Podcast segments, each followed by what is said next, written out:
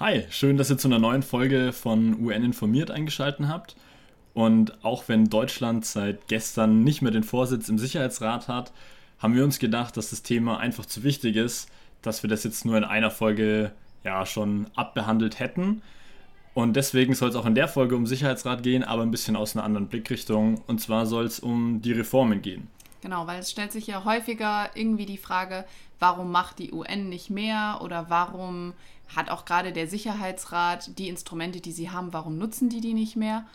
Und wir haben euch beim letzten Mal ja schon ein paar Probleme aufgezeigt. Da wollen wir heute aber noch mal ein bisschen mehr im Detail drauf eingehen und euch dann eben auch Lösungsvorschläge, die aktuell so grasieren, sowohl aus der UN raus als auch beispielsweise aus der deutschen Perspektive einmal aufzeigen. Da gleich mal zum Einstieg ist der wichtigste Punkt, dass es ja vollkommen logisch ist, dass, eine, dass jeder Verein oder Organisation, die es einfach seit mehreren Jahren gibt, sich auch wieder an geänderte Umstände anpassen muss. Und so ist es bei der UN natürlich auch, wenn wir uns überlegen, die UN 1945 gegründet und jetzt 75 Jahre später sind einfach mal 142 mehr oder 142 Länder mehr bei der UN. Also da hat sich die Zahl einfach die ist komplett explodiert. Ja, genau, und ja nicht nur die Zahl, sondern auch die Umstände in der Welt, also in der Weltpolitik. Wir hatten in der Zwischenzeit den Kalten Krieg. Du hast ganz andere Verschiebungen irgendwie im Machtgefälle gehabt und trotzdem repräsentieren die Strukturen heute ja größtenteils immer noch die Strukturen, wie wir sie 45 äh, einfach ursprünglich implementiert haben. Genau, und da, das zeigt schon das erste Problem, dass immer wieder kritisiert wird, dass die UN und da eben vor allem der Sicherheitsrat es nicht geschafft haben, sich an die geänderten Rahmenbedingungen anzupassen. Vor allem was jetzt die Länderverteilung angeht, aber auch zum Beispiel dieses große, ominöse Veto. Wer hat das Veto? Darf man das so einsetzen? Sollte man das so einsetzen? Passt ein Veto überhaupt noch zu der Zeit? Und genau um die Fragen soll es heute gehen. Und deswegen machen wir das hauptsächlich auch einfach zum Sicherheitsrat. Wir kommen auch so ein bisschen zu anderen Punkten noch. Das heißt, wir starten erstmal mit dem Sicherheitsrat, dann mit den vergangenen Reformen und dann die aktuellen Reformen. Aber keine Sorge, das wird relativ kurz, das wird nicht besonders ähm, detailorientiert, die einzelnen Reformen, weil es uns eigentlich mehr darum geht, aufzuzeigen, wo sind hier die Probleme und was ist eine konkrete Lösung dafür.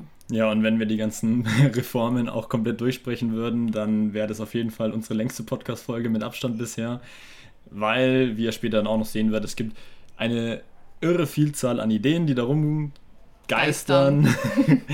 Äh, die, die einfach mal im Raum stehen und wir wollen euch so ein paar Punkte davon vorstellen, die für uns wichtig sind, die vielleicht auch ein bisschen noch eine realistische Perspektive haben.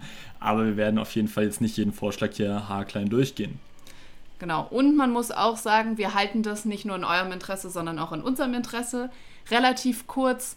Das Wetter ist, wenn ihr die Folge morgen anhört, vermutlich noch genauso unerträglich heiß wie heute auch.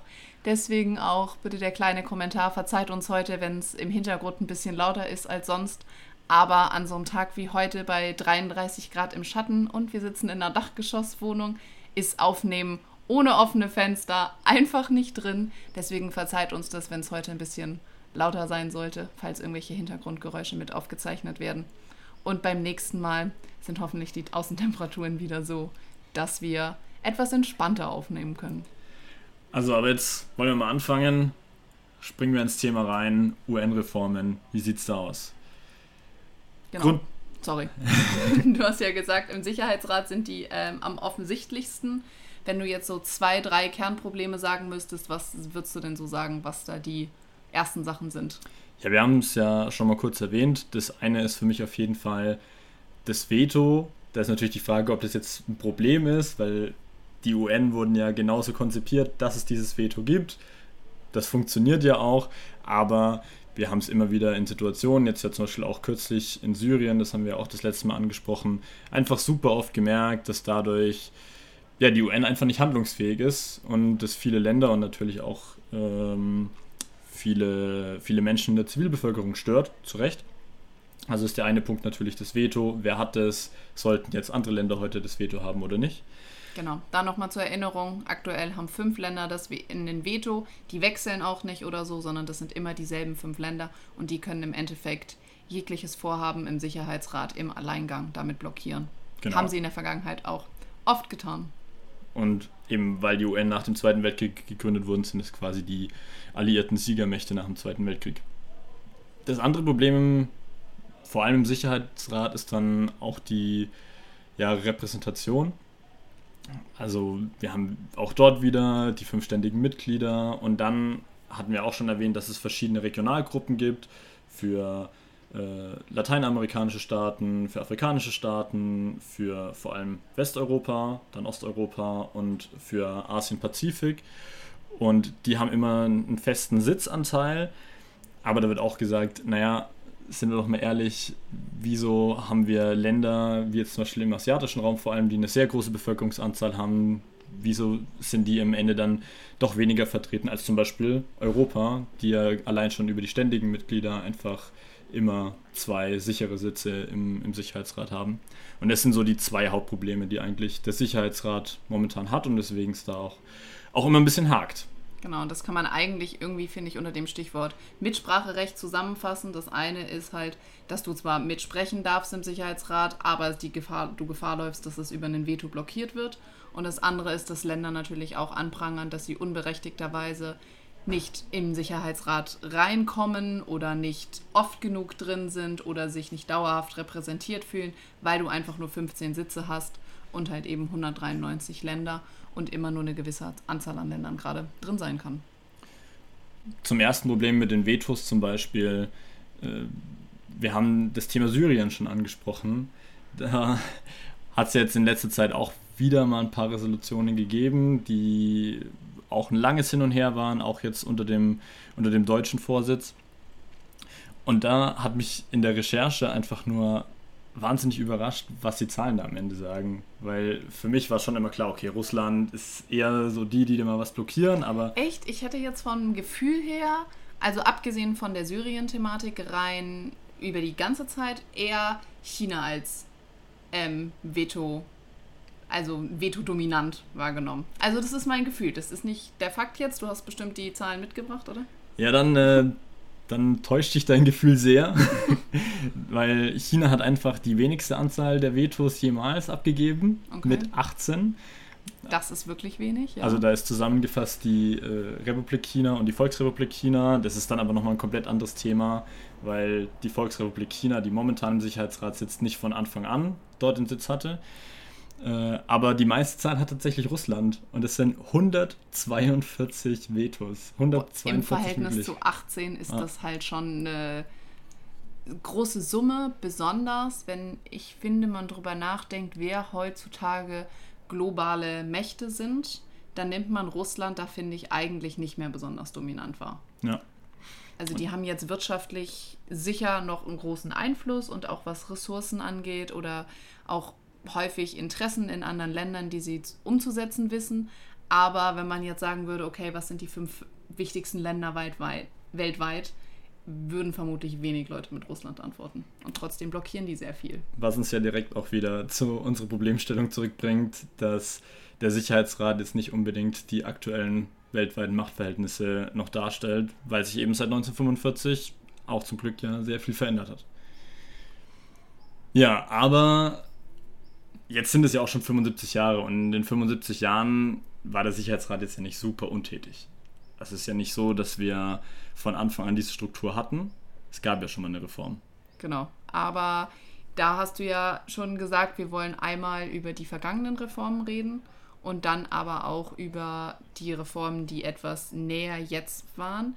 Was war denn beim letzten Mal so, was, welche Probleme wurden denn schon angegangen ob sie gelöst wurden, ist dann die Frage, aber zumindest angegangen. Welche Probleme siehst du da?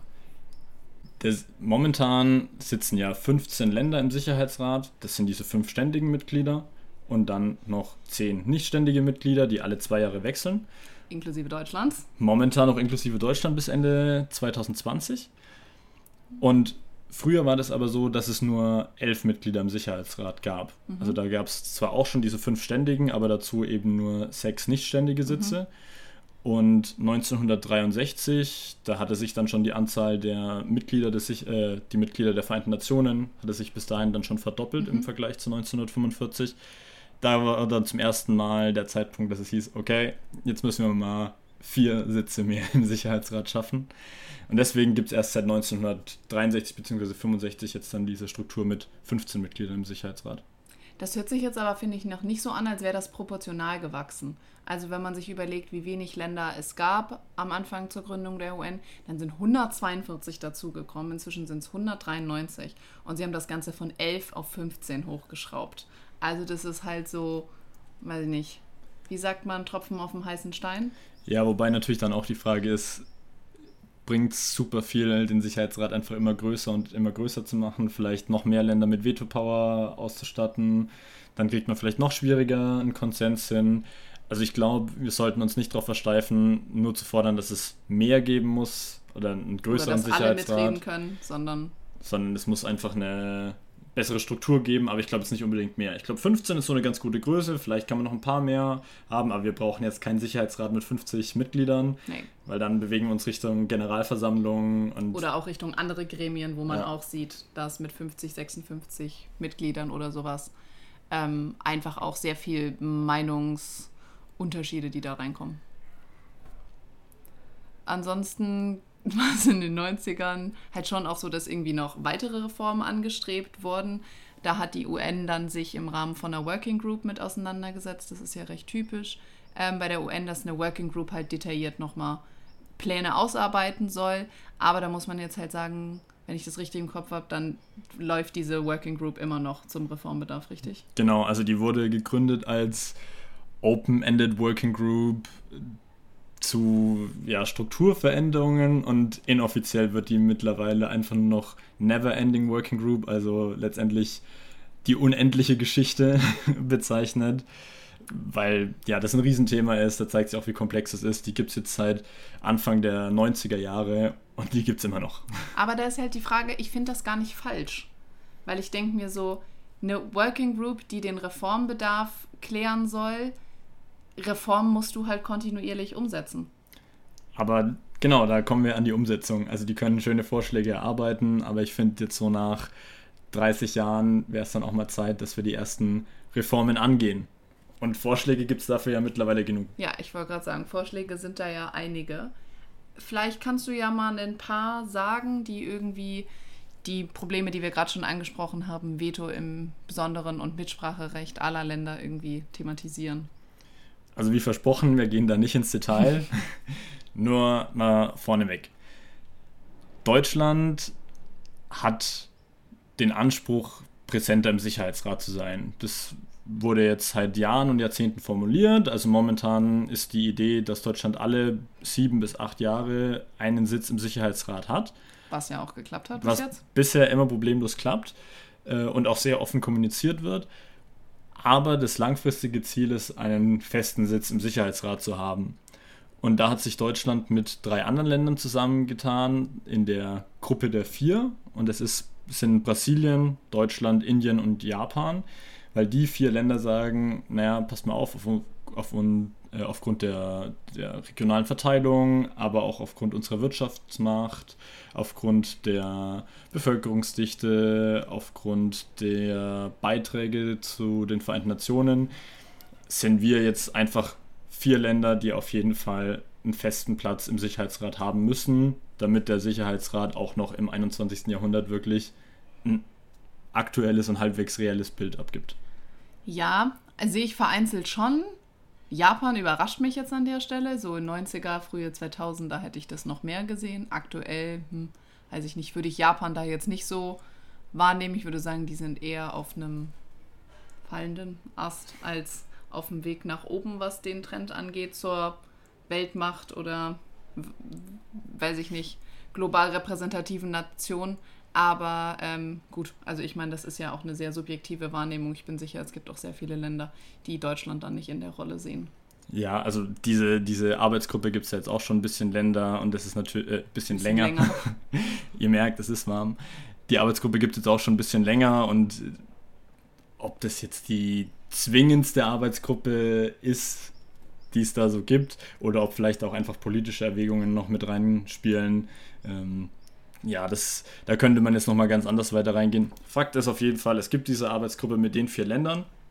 Und die haben, wie gesagt, den Anspruch verfasst, dass diese vier Länder einen ständigen Sitz haben sollen. Das Interessante dabei ist aber, dass sie schon direkt eingesehen haben, naja, es bringt jetzt nichts, wenn wir einen ständigen Sitz haben, der dann auch noch ein Vetorecht hat, weil das Problem mit dem Vetorecht ist Bleibt ja bekannt. Dadurch ja bestehen. Ändert sich dadurch auch nichts. Was bringt es jetzt, wenn wir noch mehr Vetorechte generieren? Das heißt, die wollen einfach nur die ganze Zeit am Tisch mit dabei sitzen und so einfach kontinuierlicher die Arbeit mit beeinflussen können, aber keine neuen Vetorechte.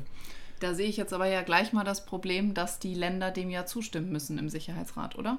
Dieser neuen Reform. Also du hast doch dann die Situation, dass die aktuellen Veto-Länder ihrer eigenen Entmachtung zustimmen müssten, wenn sie ihre Veto-Rechte aufgeben.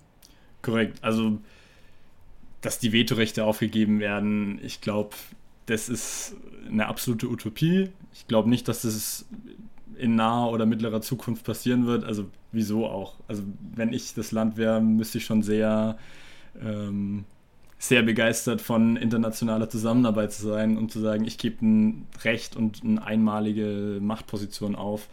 Auf jeden Fall, gerade wenn du dir Russland mit seinen 182 Vetos da anguckst. Also dann hatten sie ja offensichtlich 182 Mal mindestens das Bedürfnis, sich gegen den Konsens zu stellen Ergo gibt es da, glaube ich, wenig Gründe, warum sie aus ihrem eigenen Interesse raus das aufgeben sollten. Ja. Aber finde ich irgendwie sinnvoll, dass die anderen Länder dann zumindest einsehen, dass sie das Problem nicht besser machen, wenn sie jetzt auch Vetoländer werden würden, sondern dass eher der Plan ist, wir wollen zwar konstant vertreten sein, aber eben nicht als Vetoländer. Das ist interessant, äh, weil in allen anderen Reformvorschlägen auch diese Position genauso vertreten wird. Wir wollen keine neuen Vetos generieren. Mhm. Nur in einem Reformvorschlag ist das nicht so. Und das ist der Plan der Afrikanischen Union. Mhm. Äh, deren Idee ist es nämlich, dass statt den fünf ständigen Mitgliedern mit Vetorecht es jetzt dann elf ständige Mitglieder mit Vetorecht geben soll. Ähm, Dafür würden ja aber auch wieder Länder aus dem Sicherheitsrat rausgeschmissen, ne? Also wir müssen hier von 15 wieder auf 11 runter oder? Nee, es, würd, es würde dann auch die Zahl der nichtständigen Mitglieder auch noch okay. erhöht werden, aber mhm. es würde halt schon mal elf, elf Veto. Elf Vetomächte geben, statt momentan fünf. Okay, sagen wir so, also wenn aktuell das langsam vorangeht mit den Resolutionen, dann würde es auf jeden Fall spätestens stillstehen. Genau, also das ist jetzt auch ein Vorschlag, den ich so nicht wirklich sehe, dass der jemals realisiert werden kann. Deswegen, das haben die, glaube ich, auch schon selber eingesehen. Die haben dann als Alternative vorgeschlagen, naja gut, dann schwächen wir zumindest das Veto ab. Und das ist eine Idee, die ich ganz interessant finde und die, glaube ich, auch, wenn sie denn angenommen werden würde, tatsächlich die Arbeit des Sicherheitsrats effektiver machen könnte. Und das wäre, dass es nicht reicht, dass nur ein Land der ständigen Mitglieder gegen eine Resolution stimmt und damit ein Veto hat, mhm. sondern dass mindestens zwei Länder, also mindestens zwei ständige Mitglieder dagegen stimmen müssen. Also du kannst nicht im Alleingang blockieren, du musst wenigstens mal zu zweit sein. Genau, also momentan zum Beispiel wäre die Situation, dass häufig dann Russland und China gegen was stimmen, aber manchmal eben auch äh, Russland allein, allein wie wir schon im Zahlenverhältnis vorhin gesehen haben. Und damit dann noch eine Blockade stattfinden könnte, müssen es halt zwei Länder machen. Ich finde es eine gute Idee. Ich finde, ich glaube aber auch nur nicht zwingend, dass das so schnell passieren wird. Ich auch. Also ich glaube, logischerweise sind eingeschränkte Vetos oder eine Veto-Mehrheit, wie auch immer man das nennen will, die bessere Alternative zu die aktuell starken Vetos, wie sie gerade sind. Aber ich glaube, auch die Einschränkung wäre zu stark, als dass die Länder tatsächlich da denen zustimmen würden. Explizit beispielsweise Russland. Ja, aber auch die USA. Also ja, auf jeden Fall. ich glaube, keine, keins der aktuellen machthabenden Länder würde es so gern annehmen. Aber ja, wir haben ja versprochen, dass wir da nicht so sehr ins Detail gehen. Nur so viel. Es gibt noch wahnsinnig viele andere Vorschläge. Ein interessanter Vorschlag noch am Ende. Das war die Idee der Europäischen Union. Die EU. Lass mich raten, die wollen selber mitmischen. Klar, die EU hat sich gesagt, wir sind auch dabei. die fordern jetzt seit 2009 eigentlich, hat es das EU-Parlament auch mal sehr offen formuliert, dass die Europäische Union einen ständigen Sitz im Sicherheitsrat hat. Was einen ständigen Sitz gleich. Einen ständigen Sitz, klar. Okay, bis jetzt haben sie ja gar keine Sitzmöglichkeit. Nee, genau. Und das ist auch das Problem, weswegen es zu diesem ständigen Sitz nicht kommen wird. Den sie auch, oder das Problem sehen sie auch selber wieder. Aktuell ist es so, dass nur Länder Mitglied bei den Vereinten Nationen sein können. Die Europäische Union ist momentan und wahrscheinlich auch auf absehbare Zukunft kein Land oder Staatenbund, der da Staatsqualität hat. Und die, dadurch könnten, kann die EU, EU einfach nicht Mitglied bei den Vereinten Nationen sein. Und dann wäre die Frage natürlich auch, sobald die EU dann Mitglied werden könnte, wird dann die Afrikanische Union dann auch Mitglied, wird ASEAN, also die asiatische Vertretung Mitglied. Genau, aber da sehe ich mehrere Punkte. Zum einen, wenn die Europäische Union Mitglied wäre, wären dann automatisch die Länder innerhalb der Europäischen Union keine Mitglieder mehr, weil die wären ja ansonsten doppelt repräsentiert. Also warum darf Deutschland über seine europäische und seine deutsche Stimme abstimmen? Der zweite Punkt ist, das ist natürlich auch stark von der Europäischen Union vorzulegen, weil faktisch hat kein anderer Kontinent so ein detailliert ausgearbeitetes und fortgeschrittenes regionales Instrument wie die Europäische Union. Aber das ist ja ihr Argument, dass sie es deswegen haben wollen, weil wir schon so weit hier in, in Zusammenarbeitsgedanken sind. Ja, aber gerade dann finde ich zu argumentieren, wir es gibt ja, du kannst die Forderung ja nicht für die anderen Kontinente machen. Also zum Beispiel in ASEAN sind halt nur zehn Länder aus ganz Asien. So, das ist nur Südostasien. In hm. Südamerika ist das auch nicht besonders fortgeschritten ähm, oder auch für ganz Amerika. Also es gibt super viele Länder, die in keinem dieser regionalen Bündnisse drin sind. Und gerade wenn man den Kritikpunkt aufnimmt und sagt, dass durch diese regionalen Sitze, wie sie aktuell vergeben werden, nicht genügend die Länder aller Kontinente betrachtet werden, ist halt dem Punkt ausgerechnet, den Europäern jetzt noch eine zusätzliche Stimme zu geben mit dem Europäischen ähm, Parlament, ähm, mit der Europäischen Union meine ich. Ein relativ, ja, also finde ich schwierig, die Forderung. Kann ich nachvollziehen, Eigeninteresse der EU sehe ich voll, ist im Eigeninteresse Deutschlands, aber wie man das so verkaufen will, dass das nicht nachteilig für alle anderen wirkt, ist mir ein Rätsel.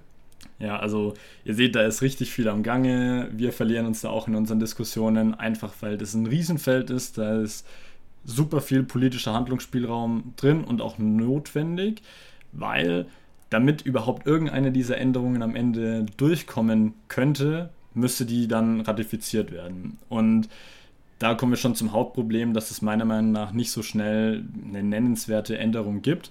Und das ist das Ratifizierungsverfahren. Also damit letztendlich ist sind die Vereinten Nationen ja eine internationale Organisation, die einfach nur auf einem Vertrag basieren.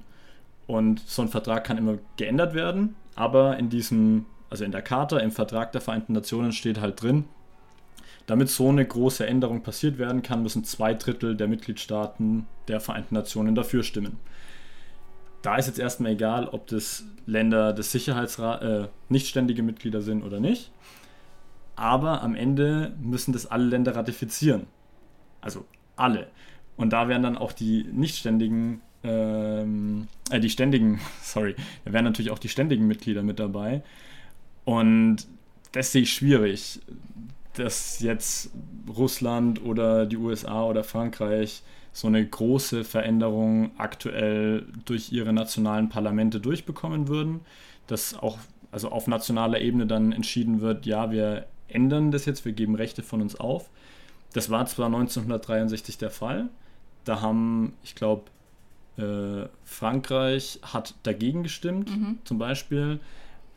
Und dann aber eineinhalb Jahre später tatsächlich. Haben sie es doch ratifiziert ja. und dann dadurch im nationalen Recht also umgesetzt. Sehr theoretisch möglich. Ich glaube nur, die Änderungen, die wir uns gerade wünschen und die Änderungen, die gerade diskutiert werden, sind eh schon sehr weitreichend und ich glaube auch in der aktuellen Situation vielleicht nicht so unbedingt passend. Deswegen schöne Ideen, Riesenprozess, kann man sich top austoben. Wenn es euch interessiert, wir haben euch noch ein sehr gut detailliertes und wissenschaftliches Paper in die Shownotes reingepackt. Da werden die Vorschläge, die wir euch vorgestellt haben und auch noch weitere diskutiert und aber auch gezeigt, dass sie nur so bedingt bei den Problemen, die wir am Anfang angesprochen, also Veto und Repräsentation und so effektive Arbeit des Sicherheitsrats, nur so bedingt helfen.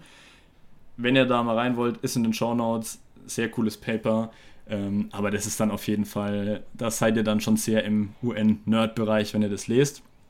Ich glaube, das Wichtigste haben wir jetzt abgegrast. Genau, Fazit ist an der Stelle erstmal, dass es halt die zwei Probleme mit der Repräsentation der Länder im Sicherheitsrat und mit den Vetomächten und besonders eben auch da mit der Blockade von Reformen aktuell schwierig ist, weil die Vetomächte eben den Reformen zustimmen müssten. Genau. Weil wir aber von Anfang an gesagt haben, dass es zwar schon hauptsächlich um den Sicherheitsrat gehen wird, aber der Sicherheitsrat natürlich nicht die Vereinten Nationen an sich ausmacht. Also der Sicherheitsrat ist das wichtigste Gremium, da passiert ganz, ganz viel. Die Leute verbinden erstmal Vereinten Nationen mit Sicherheitsrat, aber es gibt super viele Unterorganisationen und andere Organe und da wird natürlich auch gearbeitet und da sind auch Reformen möglich, notwendig. Vielleicht gehen da Sachen auch manchmal schneller. Da wollen wir jetzt noch ein paar Worte dazu verlieren, bevor ihr dann schön, bevor wir ins Wochenende starten können und ihr dann aber auch aus dem Podcast entlassen seid. Genau, also das sind Reformen, die immer auch viel von den jeweiligen Generalsekretär oder Generalsekretärin vorangetrieben werden. Also Plural jetzt im Sinne von einfach die, die nacheinander kamen. Es gibt immer nur einen. Und den Antonio Guterres, den aktuellen Generalsekretär, den haben wir namentlich auch schon mal erwähnt. Aber zwei andere die beide davor dran waren, waren Kofi Annan und Ban Ki-moon und die haben jeweils auch versucht, in dem Bereich so viel wie möglich zu reformieren, soweit das halt aus der Vollmacht vom ähm, Sekretariat raus möglich war. Genau, also Bang, äh, Kofi Annan ist jetzt schon der vorletzte Generalsekretär und der hatte schon mal Reformen angestoßen. Das äh, war zum einen, also da ging es auch um den Sicherheitsrat, da waren ein paar von den Reformvorschlägen schon drin, die wir euch jetzt gerade vorgestellt haben. Was bei ihm aber schon mal passiert ist, es gibt aktuell den Menschenrechtsrat der Vereinten Nationen, die sich eben, wie der Name schon sagt, mit menschenrechtlichen Fragen auseinandersetzen. Und das Organ hieß davor Menschenrechtskommission und war sehr kritisiert, nochmal kritisierter als der Menschenrechtsrat es heute ist. Der wurde zum Beispiel damals dann geändert, wurde neu gegründet, andere Verfahren, wie man reinkommt, welche Länder dort sind und so weiter. Und er hatte auch mal die Idee, finde ich eine ganz coole Idee für einen Generalsekretär, dass der Generalsekretär mehr Macht haben soll. ah, ich weiß gar nicht, wie er auf diese Idee gekommen ist, aber ähm, gut, also mit dem Menschenrechtsrat ähm, hat er, glaube ich, auf jeden Fall schon mal ein Instrument, was nicht so gut funktioniert, irgendwie in eine bessere Richtung gebracht.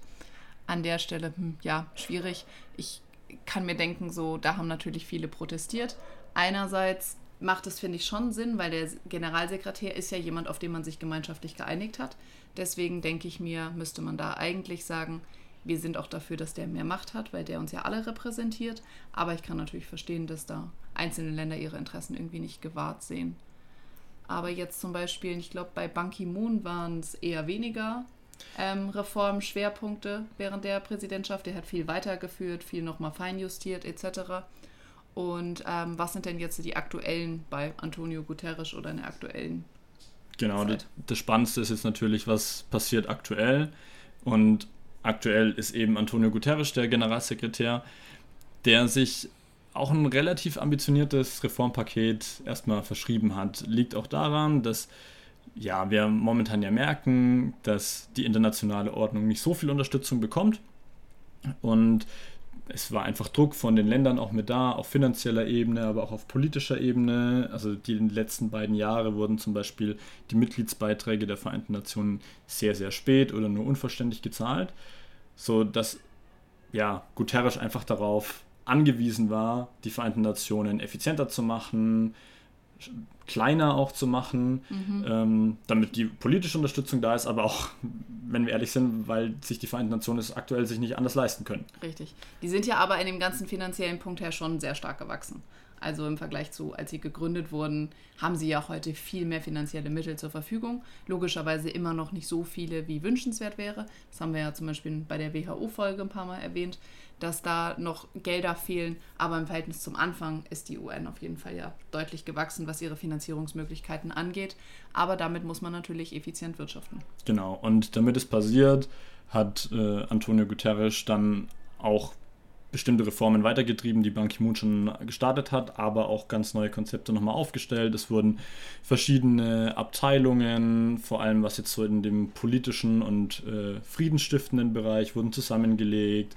Die Länderteams wurden neu aufgestellt, äh, einfach damit man mit weniger Personal hoffentlich ein besseres Ergebnis erreichen kann. Da passiert momentan sehr, sehr viel, da sind ganz, ganz viele Ideen drin, aber am Ende sind auch die Vereinten Nationen eine Riesenorganisation und Änderung kommt nicht über Nacht.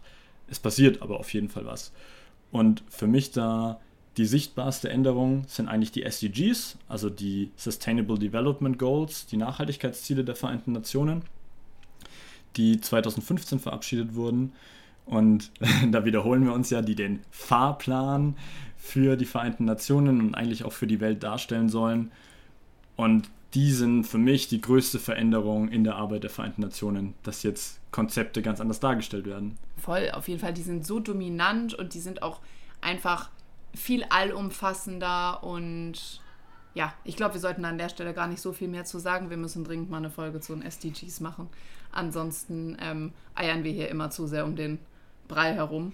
Aber ja, also die SDGs waren auf jeden Fall, würde ich sagen, ein Riesenmeilenstein im ganzen Reformprozess. Ja, also da ist viel im Fluss. Es passieren, was wir euch damit einfach zeigen wollten, ist, es passiert schon viel. Die Vereinten Nationen sind nicht nur der Sicherheitsrat und außerhalb des Sicherheitsrats passieren schon wahnsinnig viele Änderungen. Es wird dort viel gearbeitet, es wird viel geändert.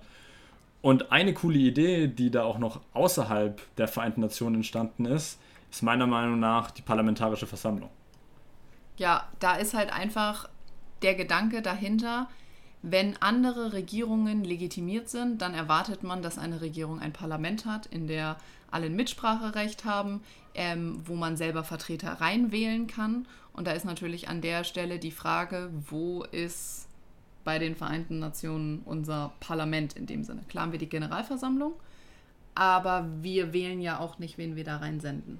Genau, und deswegen, also die, diese Kampagne für eine parlamentarische Versammlung wird von einem internationalen Verein vor allem getrieben, der heißt Democracy Without Borders.